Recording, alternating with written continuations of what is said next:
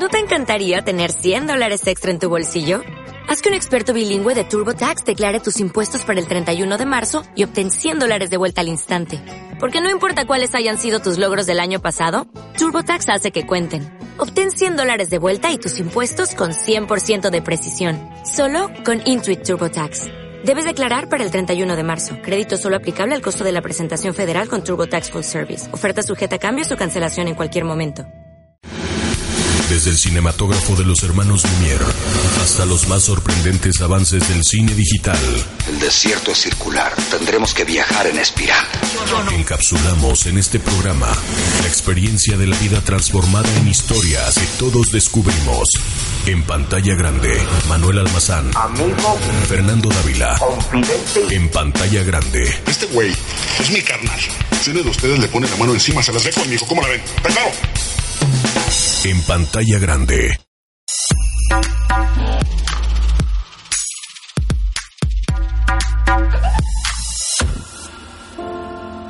Somewhere over the rainbow, way up high,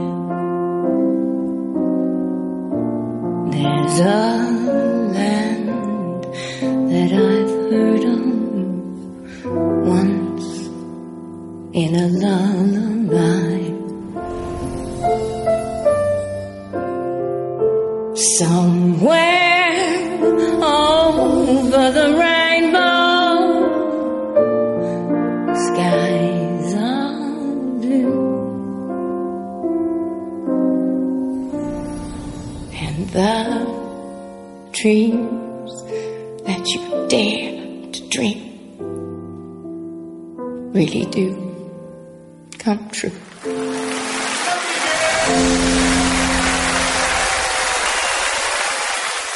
damos la bienvenida en pantalla grande, este podcast de su podcast de confianza.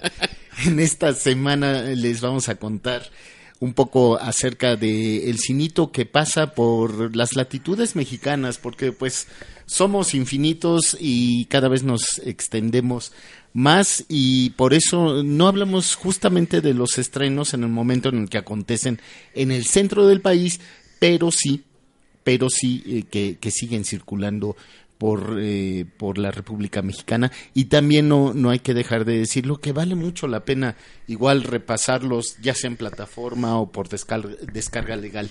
Sí, no hay, no hay que, no hay que negarnos a, aunque ya hayan pasado en esa, en ese periodo de pantalla grande, que, que las podamos ver, ¿no? ¿Sabes qué? Hoy vamos a platicar de tres películas con protagonistas mujeres cuyo centro y eje son las mujeres. Interesante que no solamente estas, hay muchas otras como Mujercitas, como la misma Cindy la Regia, muchas Como películas con esta, con esta, eh, este elemento, ¿no? De tener mujeres como protagonistas, mujeres al frente, cosa que, que pues está muy bien, pero además es una tendencia, podríamos decir, ¿no? Sí, lo, lo que sí eh, podríamos retomar precisamente ahora que platiquemos de Mujercitas en la próxima emisión, podríamos retomar la idea de que también consideramos que no sea necesariamente el pago de una cuota, sino más bien eh, eh, por el hecho de que es algo bueno, es algo que vale la pena ser comentado. Sí. Y no por decir, bueno, es que hay que, da- hay que equilibrarlo dándole chance a las mujeres. No, no, las historias,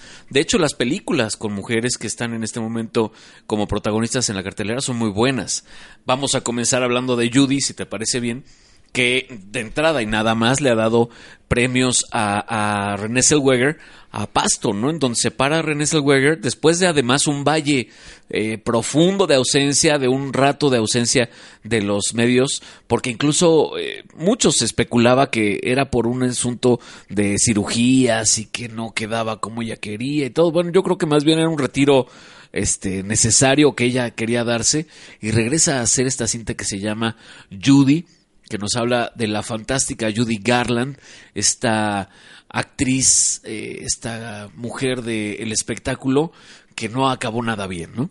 Sí, eh, y que no empezó nada bien porque recordamos que era una época en la que los grandes productores de esas eh, productoras también como la Metro Goldwyn Mayer, creadores, eh, impulsores del Mago de Oz, que fue la, la gran película que lanzó a la A fama universal a, a Judy Garland. Siendo una chiquitina, ¿no? Sí, la condicionaron desde un principio a que precisamente ella tenía que mantener una, fi- una figura, una imagen eh, que obviamente con la edad no debería de corresponder.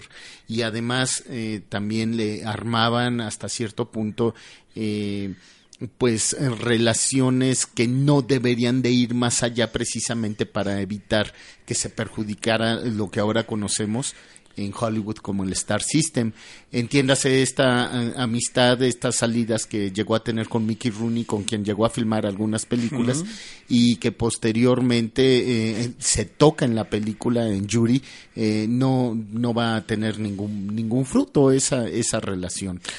Y, y- fíjate, es interesante como este retrato, me, acor- me acuerdo que eh, viendo la película, llegas a un punto en la empatía cuando le quita a los hijos el esposo, cuando el, el- cuando el, bueno, uno de los padres, ¿no? Uno de los de los esposos le dice, "Oye, pues los niños no pueden estar en esas condiciones contigo porque ella está de hotel en hotel.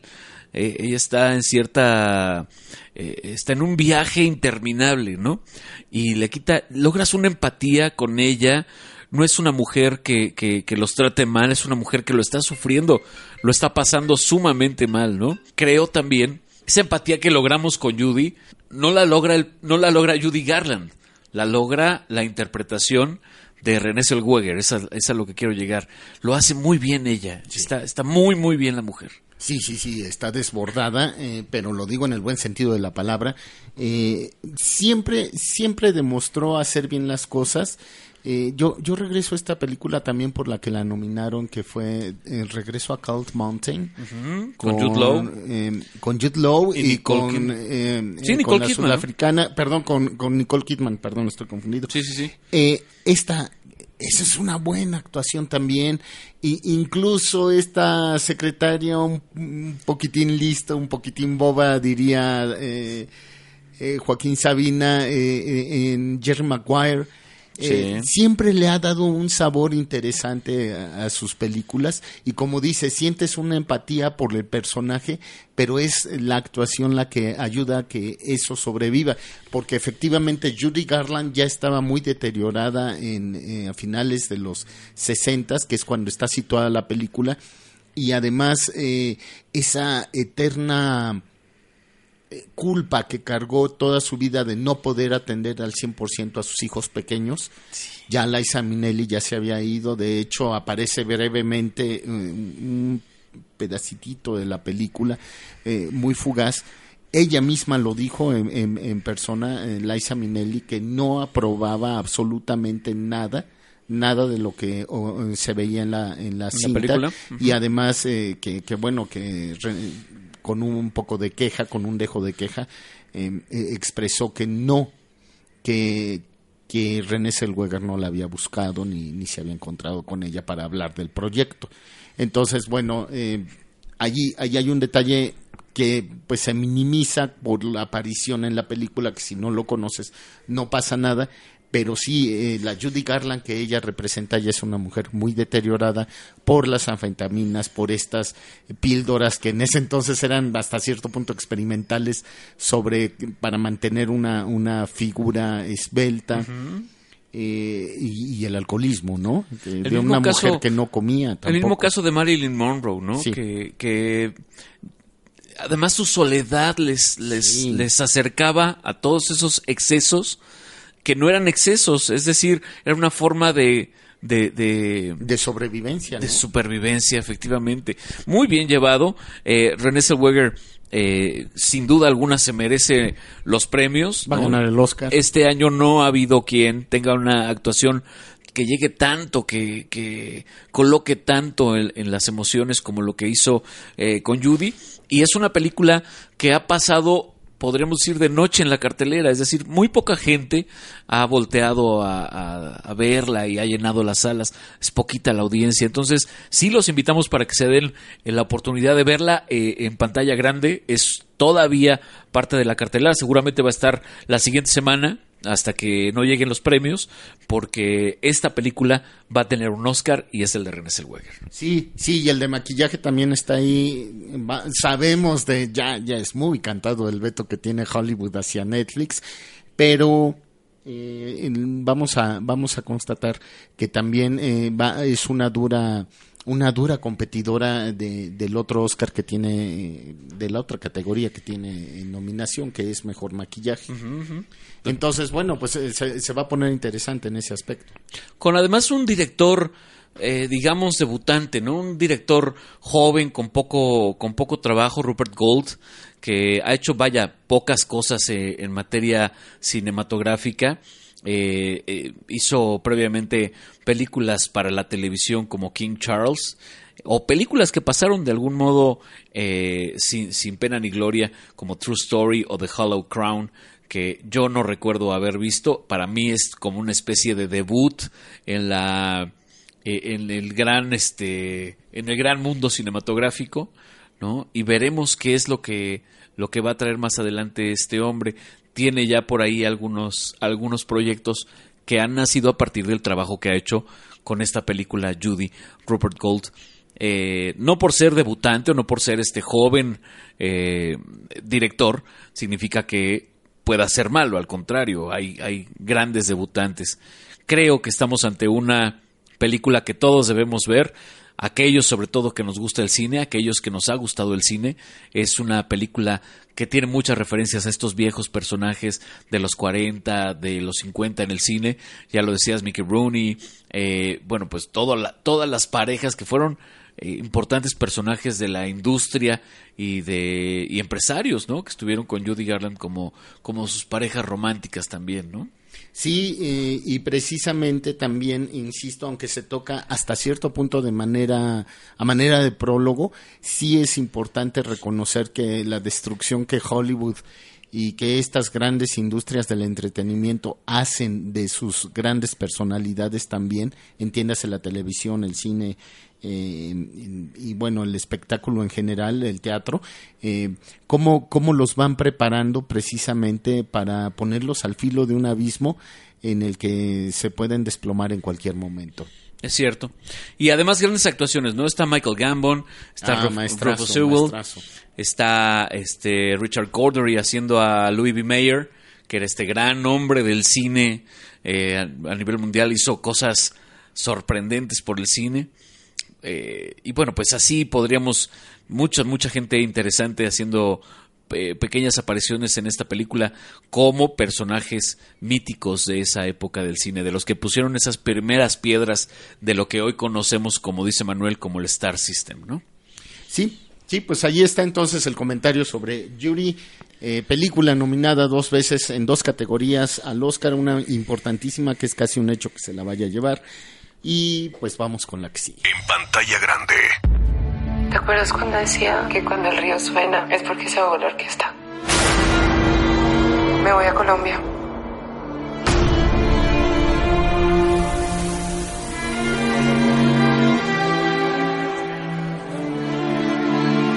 Hola. ¿Cómo te llamas? Fabián. ¿Aquí trabajas? Claro. A ver, demuéstrame. Ahí se sientan los violines, atrás las maderas. ¿Y tú qué haces? Yo me paro frente a los músicos, muevo las manos mientras ellos hacen todo el trabajo. ¿Interrumpimos? Adelante. Su esposa no salió del país. ¿Qué carajo se creen que la enterré en el jardín o qué? Traté de contactarla por todos los medios, pero no me respondió. ¿Quién se va de casa y deja su computadora? ¿Y sus lentes? Yo no quería esto. ¿Sospecha de alguien, maestro? No conocemos a nadie aquí. Es una mujer muy bonita, podría ser una amante, un No, discutimos un poco, pero nada importante. Aquí todo es importante, maestro. ¿Y no te preocupa? Claro que me preocupa.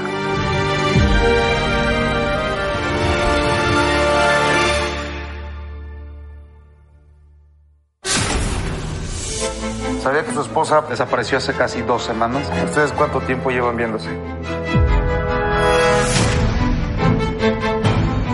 Ten cuidado, los hombres como él no tienen escrúpulos cuando se trata de mujeres como tú.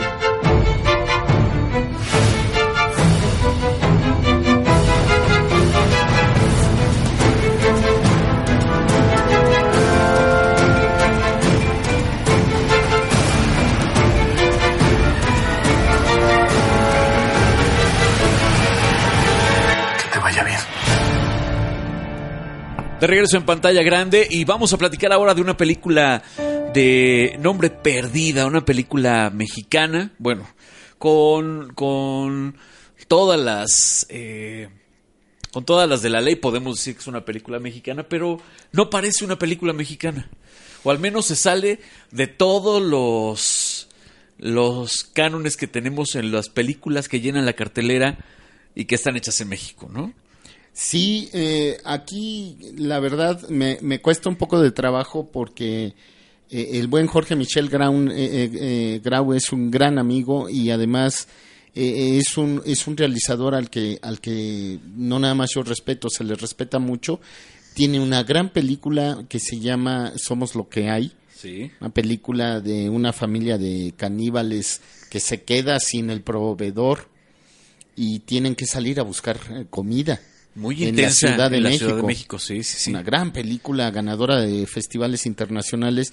Tiene esta otra cinta, eh, hasta cierto punto homenaje a la situación que se dio de mucha gente que quedó atrapada en los sismos de 1985, muchos de ellos que no sobrevivieron, y este encierro que se muestra claramente con un diseño de sonido fabuloso. eh, en, en la película 719 con Sí. Damián Bichir y Héctor Bonilla Claustrofóbica totalmente. completamente. Y ahora Jorge llega a presentar, a retomar esta historia que ya se había eh, abordado en El Rostro Oculto, esta película colombiana sobre una chava que desaparece, que mucha gente se eh, perdió, tanto por el título como un poco por la premisa de la película, y creyó que esta cinta era una versión nueva de la película de Ben Affleck. Sí, sí, sí, de aquella cinta eh, con, ¿cómo se llama esta actriz? La rubia que salía con Ben Affleck, que era eh, guapísima también, que también fue chica Bond en algún momento, ¿no? Rose.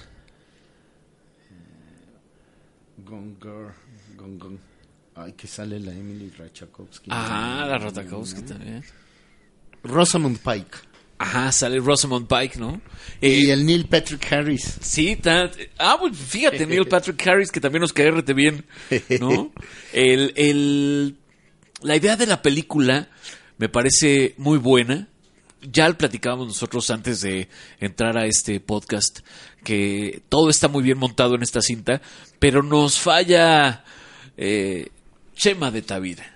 Eh, sí, sí, lo, lo volvemos a encontrar y lo seguiremos encontrando en el cine nacional, casi siempre como galán. eh, eh, otra vez con el problema de que lo que se conoce en el medio como el miscast, como que no se la, no se la crees, simple y sencillamente no se la crees como este, este hombre intenso que dirige una, una orquesta, Una que es un orquesta. director importante, admirador de Karajan, que eh, pierde a la esposa, pierde a la esposa porque eh, ella le, le descubre una infi- infidelidad. En circunstancias muy extrañas, ¿no? Pareciera que la mujer se va, pero parece que no se va porque deja sus cosas. Eh, hay todo, y, y bueno, la figura de dos policías que hacen Juan Carlos Colombo y que también. gran, gran, gran actor de nuestro país, es uno de, pues de los, de- ahora sí que de los últimos de esa De generación, esa ¿no? generación es uno de los últimos grandes que nos quedan de esa generación. Efectivamente, y también está como, como parte de estos eh, policías Luis Fernando Peña. que también ya ha hecho, aunque no es un hombre tan grande, ya ha hecho una larga carrera en el asunto cinematográfico y de el entretenimiento, y ambos están muy bien como policías. A ellos sí se los creo. Sí, fíjate que sí. A- aquí la película respeta todas las convenciones del género. Sí. Es un thriller. Sí. Muy bien montado, muy bien hecho. Siento que sí, un poco de, un poco largo. Un poco Denso, lo hace- denso, ajá. Tal vez, eh, incluso, me aunque soy gustoso, y todo el mundo lo sabe, soy muy gustoso de apreciar el, eh, la belleza femenina, pero siento que Jorge se engolosina mucho presentando a sus eh, una otra vez reiterando precisamente la belleza eh, desnuda de, de sus de sus protagónicas.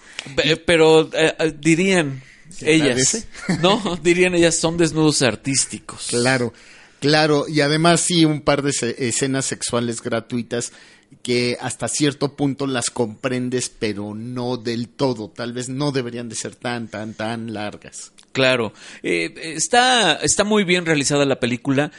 Cabe resaltar esta dualidad de estas dos mujeres.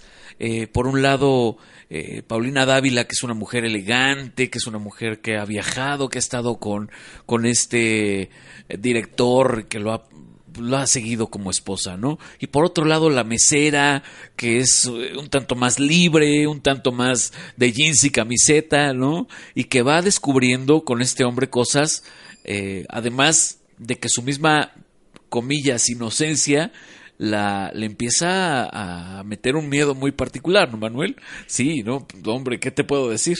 Sí, porque además la película, insisto, tiene también eh, manejados los, los, las convenciones del género que efectivamente te, te alimenta mucho la desconfianza co- y no por el no por la actuación de De Tavira, sino porque el personaje lo es, te alimenta mucho la desconfianza en él y, y empiezas a sospechar que efectivamente él es quien desapareció a la, a la mujer. Sí, véanla, no, no les, no les eh, quemamos el final, no dicen los nuevos, no les spoilereamos el final, pero no, no les vamos a contar cómo cierra, porque sí tiene una vuelta de tuerca Muy interesante. bien interesante, está y padre. además. Sí, sí, sí.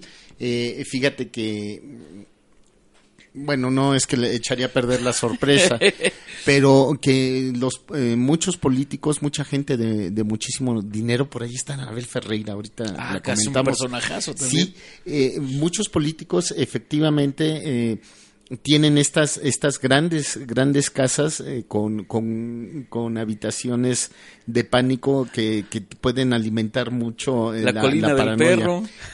De veras, hay, hay muchas referencias políticas eh, interesantes, no muchas más bien, hay referencias políticas interesantes, importantes sobre cierta situación que, eh, de, que se dio en, en, en algún momento cuando los sacadólares, cuando eh, esas eh, grandes devaluaciones que tocamos madera, esperamos que no vuelvan a suceder. Y Anabel Ferreira es precisamente eh, cierto artífice que, que da lugar a, a que se presente esa situación que no queremos echar a perder. Sí, no, vean, vean a Nabil Ferreira eh, que, híjole, qué, qué desperdiciada estuvo tanto tiempo. Sabemos que tuvo por ahí una enfermedad que le impidió estar en los escenarios, pero qué buena actriz, porque se la compras como esta... eh, el papel que hace Anabel es la de una actriz, una vedette que tuvo gran fama y que se casa con un hombre de la política justamente y tienen esta casa que le rentan al director de orquesta y ahí es donde ocurre, digamos, la gran mayoría de la acción de la película. Pero sí, Anabel hace un papel eh, que sí se lo compras, más que el de Tavira. Sí, sí, eh, si pueden, hablando de eso, vean una película de mm, Francisco Franco, no el generalísimo, sino de Francisco Franco, el director de teatro mexicano, una película que se llama Tercera Llamada.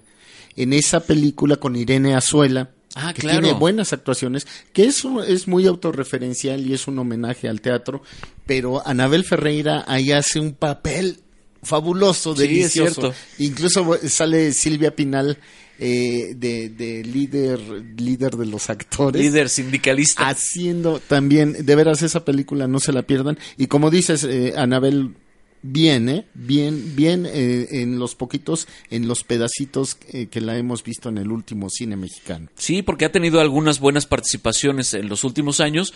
Eh, hay, que, hay que estar al pendiente de, de sus próximas actuaciones. Esto, ahora que decías de, de, de esta película Tercera Llamada, me recordó que hay una posibilidad para ver un cine muy particular, un cine muy eh, de autor y que además está buscado en la página en donde estamos subiendo semana a semana este podcast y que se llama Cine para llevar. Búsquenlo en cineparallevar.mx. ¿Estamos correctos, Manuel?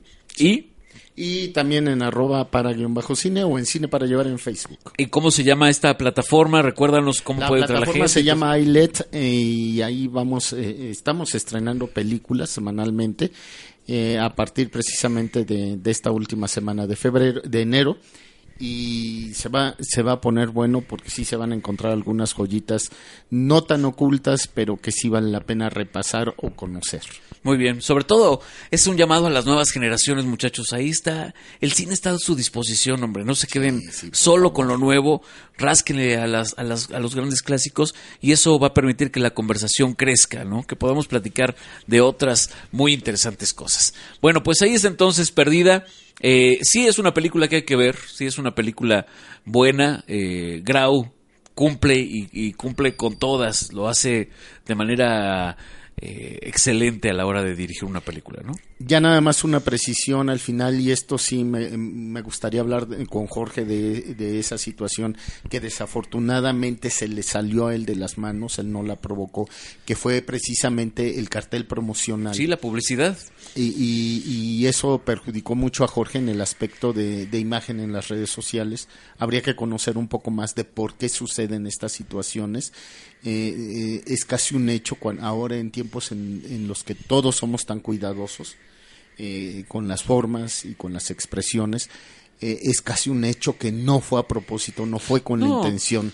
Yo, yo, yo atino a pensar que puede ser un asunto de alguna agencia eh, donde algún copy muy arriesgado, muy aventurado quiso hacer una campaña montado en, en la idea de poner esta alerta, ¿no? En papel, como vemos muchas desafortunadamente Sí, en las sí. calles, eh, y, y bueno, pues no cayó muy bien con la gente porque no estamos como sociedad para que te digan que hay otra persona perdida y que además estén grandes billboards y grandes carteleras, ¿no?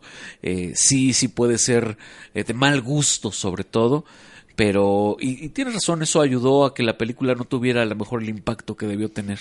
Ojalá que que eso lo dejemos de lado, vayan a ver la película como parte de entretenimiento, como parte de esta Como lo que es. como lo que es, ¿no? Y, y olvidemos un poco ese desaguisado del, de la publicidad mala que le hicieron sus, este, pues que nos, somos buenos publicistas nosotros cuando... que nos bus- búscanos, Jorge. bueno, vamos a lo que sigue, están en pantalla grande, volvemos. En pantalla grande. Hola, drogadictas. Ahora sé que es un buen día para cantar. Ella es Keta, una mujer con grandes sueños y grandes deudas. Aquí te dejo 700. Y por más que busca trabajo, nadie la contrata. No es que yo discrimine, pero no puedo contratar a gorditas como tú. Esto se debe a su apariencia. Ni que tuviera cara de drogadicta. Pero la necesidad y el hambre la llevan con...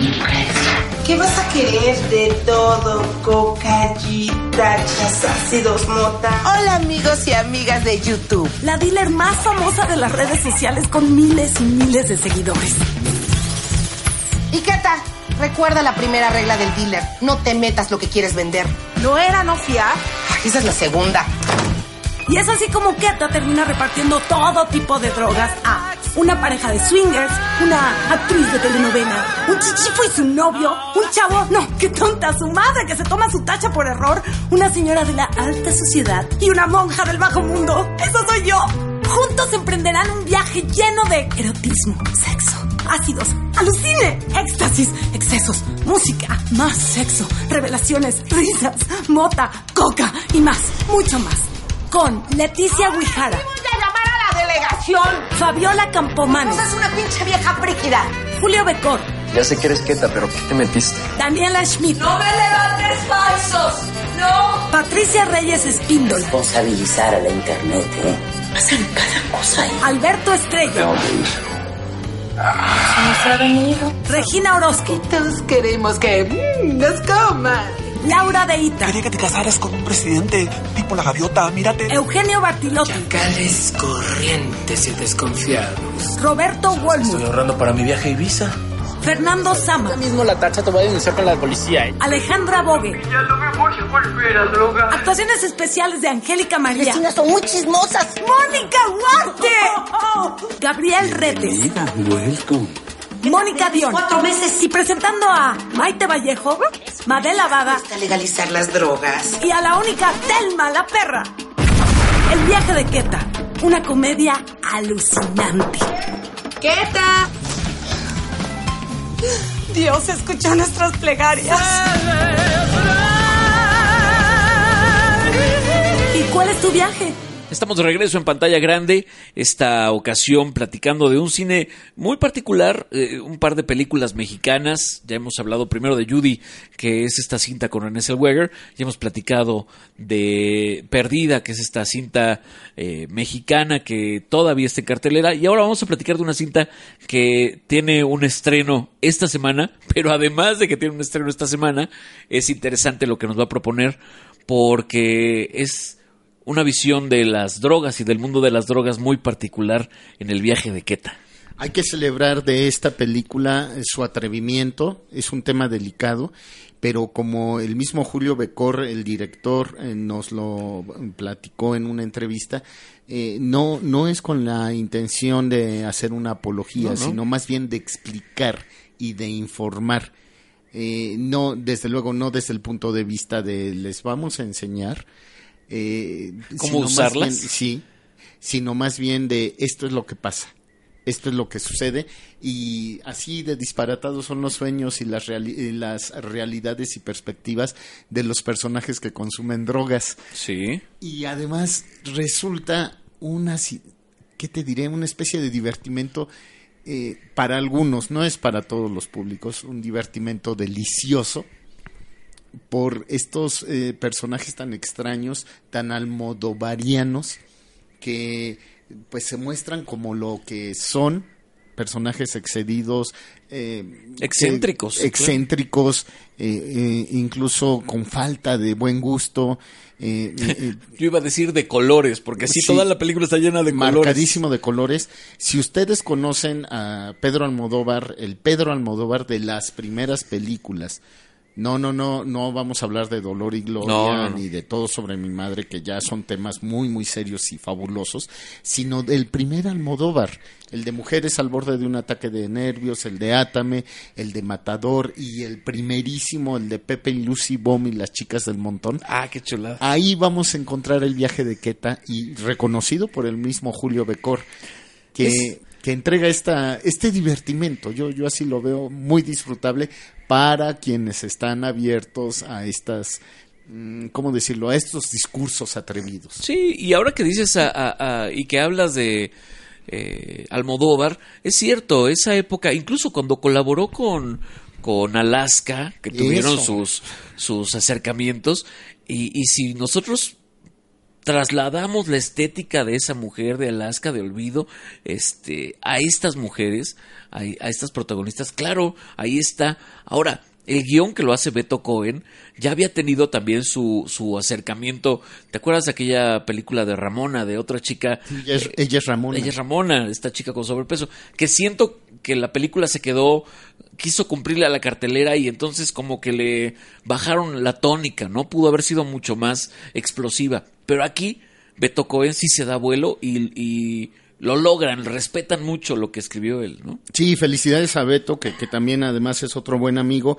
Eh, eh, lo, lo celebramos como guionista, porque como dices, ella es Ramona, era un ejercicio muy libre y también muy refrescante. Insistimos, insistimos, sí nos está yendo muy mal en este país, pero también hay otras historias que contar y también no hay que encasillarse en la comedia romántica. Sí, claro. Sabemos qué es lo que funciona. Pero bueno, aquí el viaje de Queta lo que hace es eh, apostarle a la libertad y a un discurso valiente a fin de cuentas. ¿eh? Porque además el tema de las drogas, el tema de la venta de las drogas está ahí, pero lo y volvemos a lo que decía Manuel hace rato, no es que nosotros estemos a favor o en contra de que se vendan o se consuman, no, ni siquiera eh, nos, nos metemos por esas veredas, pero eh, la, la óptica que tienen tanto el guionista como el director es diferente, ¿no? Es son, son diferentes drogas llevadas a diferentes clientes por esta mujer que se queda sin trabajo y que además no la quieren contratar porque es una mujer con sobrepeso. Que además que, eh, la- eh, una de la que los eh, este de la gente que lo- la desprecia es Regina Orozco. Que también está pasadita, ¿no? sí, y, y- y- y la corre de su tienda de cupcakes. Sí, imagínate. Entonces, Entonces, dices, eh, eh, ese, es, ese es el apunte interesante de la película, que está excedido, pero no falto de verdad. Sí, somos, eh, este, despreciamos a los morenos cuando estamos tan morenos como los morenos, ¿no? Sí. Y además eh, hay que señalar que es un, compendio de grandes actores y de divertidísimos actores, desde Leticia Huijara hasta Mónica Dione, eh, pasando por Laura de Ita. Laura de Ita, que va, está estrenando nueva música con su grupo Las Luz y Fuerza. Sí, es cierto. ¿No? Eh, está por ahí nuestra, nuestra queridísima Daniela Schmidt. Daniel Smith, está Madela Bada, que ha hecho una carrera importante como locutora de radio y ahora, yo tenía siglos que no la veía, yo me recordaba de esa eh, cachetoncita Madela Bada muy divertida y ahora ya la vi como toda una, una mujer, ya, ya una señora, hombre, y me sorprendió mucho.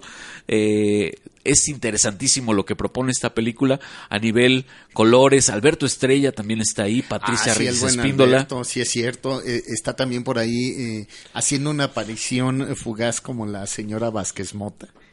Angélica María. Angélica María, sí, sí, sí, sí. Creo que fue una, es una gran reunión de, de actores, lo hacen muy bien. De repente, y hay que decirlo, falla la, la, el surcido al final, ¿no? Ya cuando lo ves como un producto cinematográfico, pues sí, este, los encuadres, las tomas, ya las cuestiones más bien técnicas suelen fallar o, o podrían mejorar, incluso desde la perspectiva de nosotros que no hacemos cine, ¿no? Que no somos o que no trabajamos en la industria del cine, lo ves y dices, bueno, le faltaría a lo mejor más iluminación, más encuadre, no sé, muchas de esas cosas técnicas, pero al final el discurso se cumple muy bien.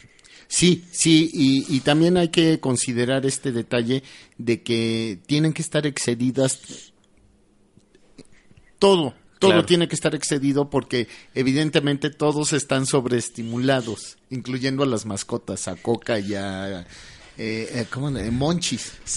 Que además tienen todo está orientado a esos a esos lugares. Sí, también eh, el maestro, nuestro querido Gabriel Retes, también por ahí tiene una aparición. A mí lo que me encantan son los nombres, el señor Malverde. Sí. Eh, eh, que, que te dice mucho de, de cómo, cómo van a interactuar, te explicas, es, es como una celebración, eh, yo lo decía en el corte anterior haciendo referencia a tercera llamada, sí es autorreferencial, sobre todo porque el hecho de ver a los actores interpretando cierto personaje te refuerza mucho eh, cómo son ellos, cómo tú los ves. Porque además, claro, deben tener esta afinidad con el tema y me queda muy claro que gente como Regina Orozco, Laura de Ita, el mismo Retes, tienen afinidad al tema y tienen un discurso pro, eh, pro uso, ¿no? Y, y está bien, digo, es Pro totalmente libertad, sí, Claro, pro claro. libertad. Están estas dos Mónicas Guarte y, Y Dione. también- y Dione, que así me, me encantan, me encantan las dos. Mónica Guarte, una, una monja muy piadosa. muy consumidora. Muy consumidora también. Y bueno, Mónica Dion, que es precisamente la que eh, explica absolutamente la casera que explica todo, todo sobre las drogas y sobre todo insiste, no la mezclen con alcohol. Oye, incluso Humberto Busto hace... El buen Humberto también. Y está Bartilotti que, híjole, ha salido en un montón de películas y no se le ha- yo siento que a él no se le ha reconocido eh, tantos años de trabajo y además arriesgado, porque es un hombre que se atreve a muchas cosas en la pantalla, eh, hace ahí un papel muy, muy, muy jocoso en esta película, muy divertido Bartilotti y, y está padrísima la cinta, tiene algunos sí, efectos véanla, psicodélicos que aunque tú no consumas te van a llevar de viaje sí o sí. ¿Sabes qué está genial también? Eh, eh, esta secuencia en la que Keta y, y Coca, eh, que es un, un perrito, un schnauzer, van, eh, van precisamente a hacer el viaje. Este periplo es una road movie, a fin de Sí, cuentas. sí, sí. Van a hacer este viaje con los clientes eh, en forma de juego de video tipo Mario Bros. Y- Ese es un acierto genial. Tarata, tarata. Sí, falta la musiquita. ¿no? Es genial, hay por ahí dos policías corruptos que le interceptan y que a fin de cuentas es, eh, yo, yo siento que esta es la parte en donde Keta to- topa de, de frente y de pared con la realidad actual, con la realidad mexicana, la de la corrupción.